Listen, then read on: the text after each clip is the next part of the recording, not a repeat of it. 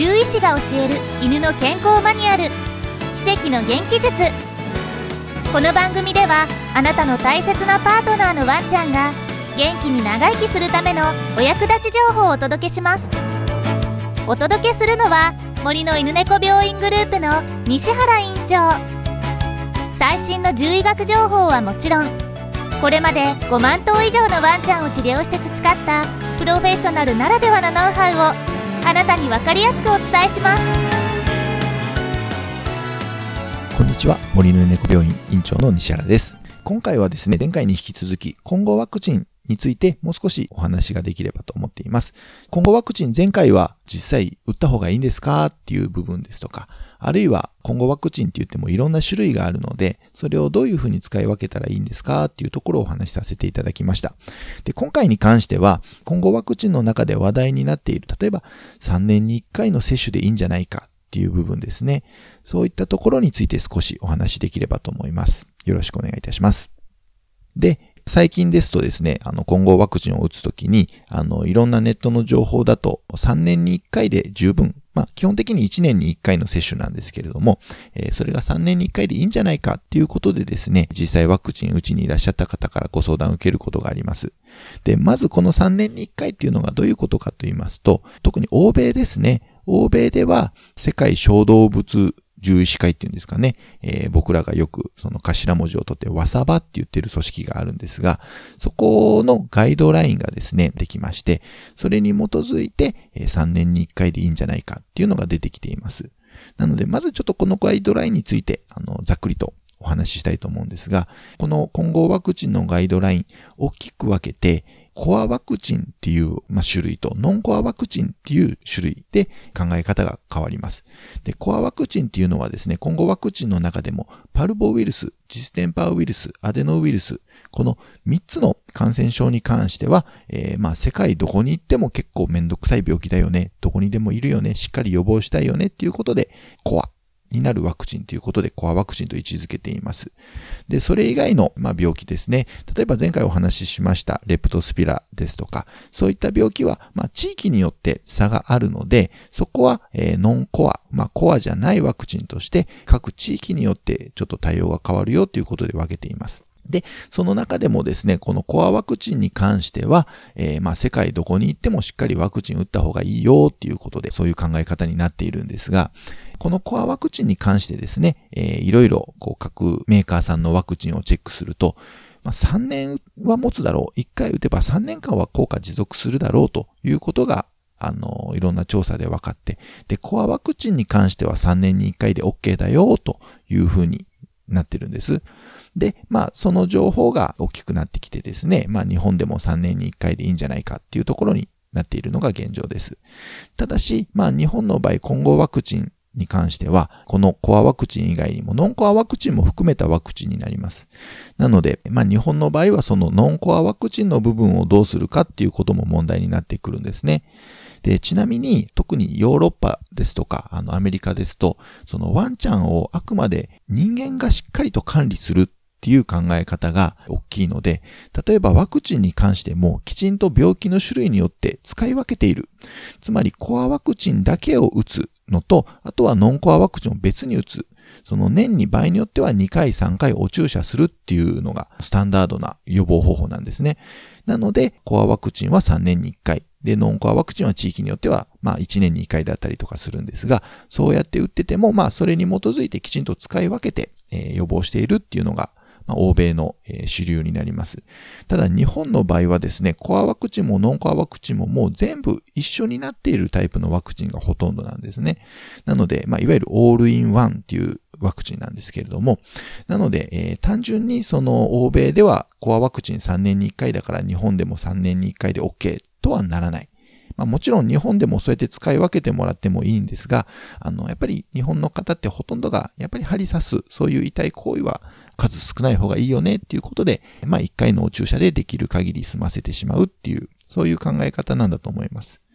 で、じゃあそのノンコアワクチンっていう部分がですね、どうなるかっていうことなんですが、これが非常にちょっと判断が難しくて、まあもちろん、えー、ノンコアワクチンも日本でしっかり疫学調査をして、まず必要なのかどうか。で、必要なんであればどれくらいのペースで打てばいいのか。で、場合によっては1年に1回、まあ、レプトスピラなんかは基本的に1年に1回って言われてますので、じゃあ1年に1回必要なんであれば、そのコアワクチンと分けて、まあ、年によっては年に2回打つことになりますので、そういうふうにやった方がいいのかっていうことを調べればいいんですけど、まあ、なかなかそういった調査ができていないっていうのが現状ですので、現実的にはそのノンコアワクチンっていう部分が1年に1回ですので、まあ、結果的に1年に1回打っているっていう方が多いと思います。ただこのノンコアワクチンに関しては、うんとまあワクチンが実際効いてるかどうかっていうのがですね、ワンちゃんの血液を調べて抗体価っていう数値を見ていきます。で、この抗体価が十分高いと、うんと、まあ、ワクチンの効きは十分ありますよっていうふうになるんですが、コアワクチン、パルボウイルス、ジステンパー、アデノに関しては、その各ウイルスの抗体価が十分高いと、もちろん、しっかりと予防ができますっていう風になるんですが、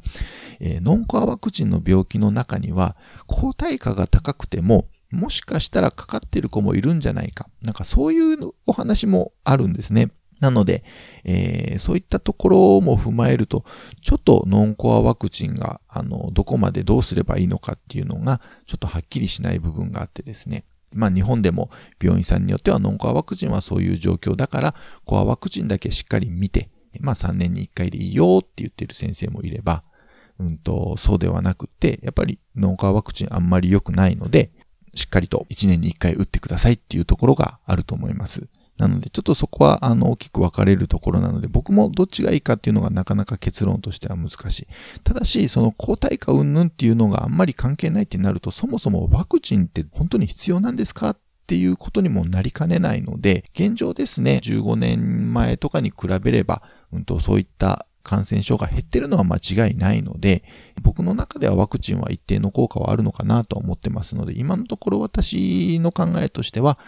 しっかりと1年に1回打っていただいた方がいいのかなと思っています。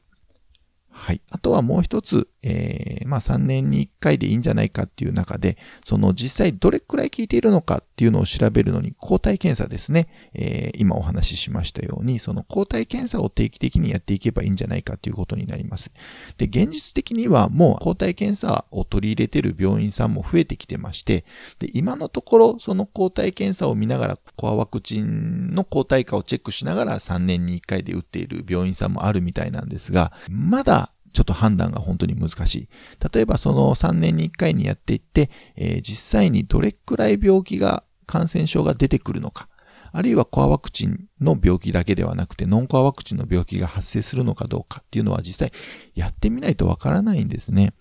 なので、そういうような形でやっている病院さんが増えて、実際、あの、病気が増えない、大丈夫だよっていうのが分かれば、どんどんどんどんワクチンの間隔も開けていけると思います。ただ、あくまでこれは予防ですから、発生してからまた慌てて対策っていうことではないので、まあ、今のところ、まあ、15年の間で確実に病気が減ってるっていうのは間違いないので、もちろんワクチンだけではなくて、その衛生環境っていうこともありますから、まあそういったワクチンも含めて対策することで病気が減っているっていう事実がありますので、個人的にはできれば1年に1回打っててほしいなというのはあります。もちろん、えー、ワクチンに対してアレルギーを持っているとか、あるいは持病がすごく重くて、なかなかワクチンが打てないっていうワンちゃんもいますので、そういったワンちゃんはしっかり抗体検査ですね。少なくともコアワクチンの部分に関してはやってあげるっていうのは全然ありだと思います。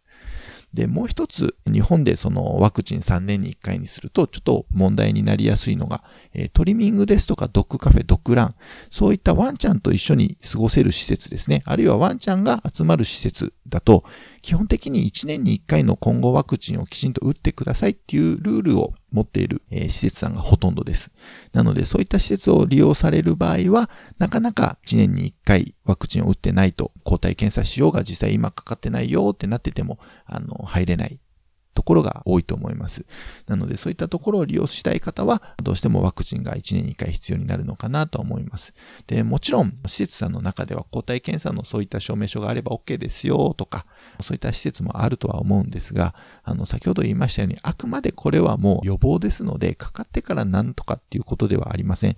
なので実際、まあ、抗体検査でそのワクチン間隔を空けてったワンちゃんが実際どれくらい本当に病気がかからないで済むのかっていうのがある程度見えてこないと、やっぱり施設さんとしては、一頭でも伝染病が出てしまうと、まあ、いわゆるお店の信用問題にもなってしまいますので、なかなか抗体検査だけで OK っていうのも言いづらいっていうのは現状としてあると思います。なので、えー、まあ、飼い主さんからしたらね、抗体検査しっかりやっているから別に打たなくても入れてくれよって思うかもしれませんが、まあ、お店のリスクっていう部分で、えー、ご理解いただいてですね、まあ、そういった施設を利用される方は、やっぱり1年に1回しっかり、えワクチンを打っていただいた方がいいのかなとは思います。はい。今回はそういった形で混合ワクチンの、えー、いわゆる3年に1回でいいんじゃないかっていう部分について少し、えー、解説させていただきました。えー、今回のお話もちょっと皆さんのワクチン接種に対する、え判断の、え一助になれば幸いです。ありがとうございました。獣医師が教える犬の健康マニュアル奇跡の元気術最後までお楽しみいただけましたか？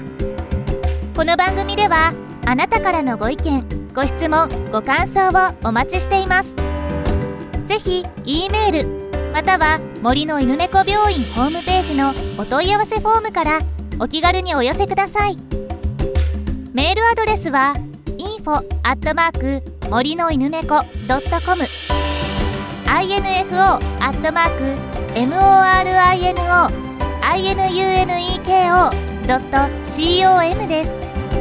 ご質問などは今後の番組でお答えいたします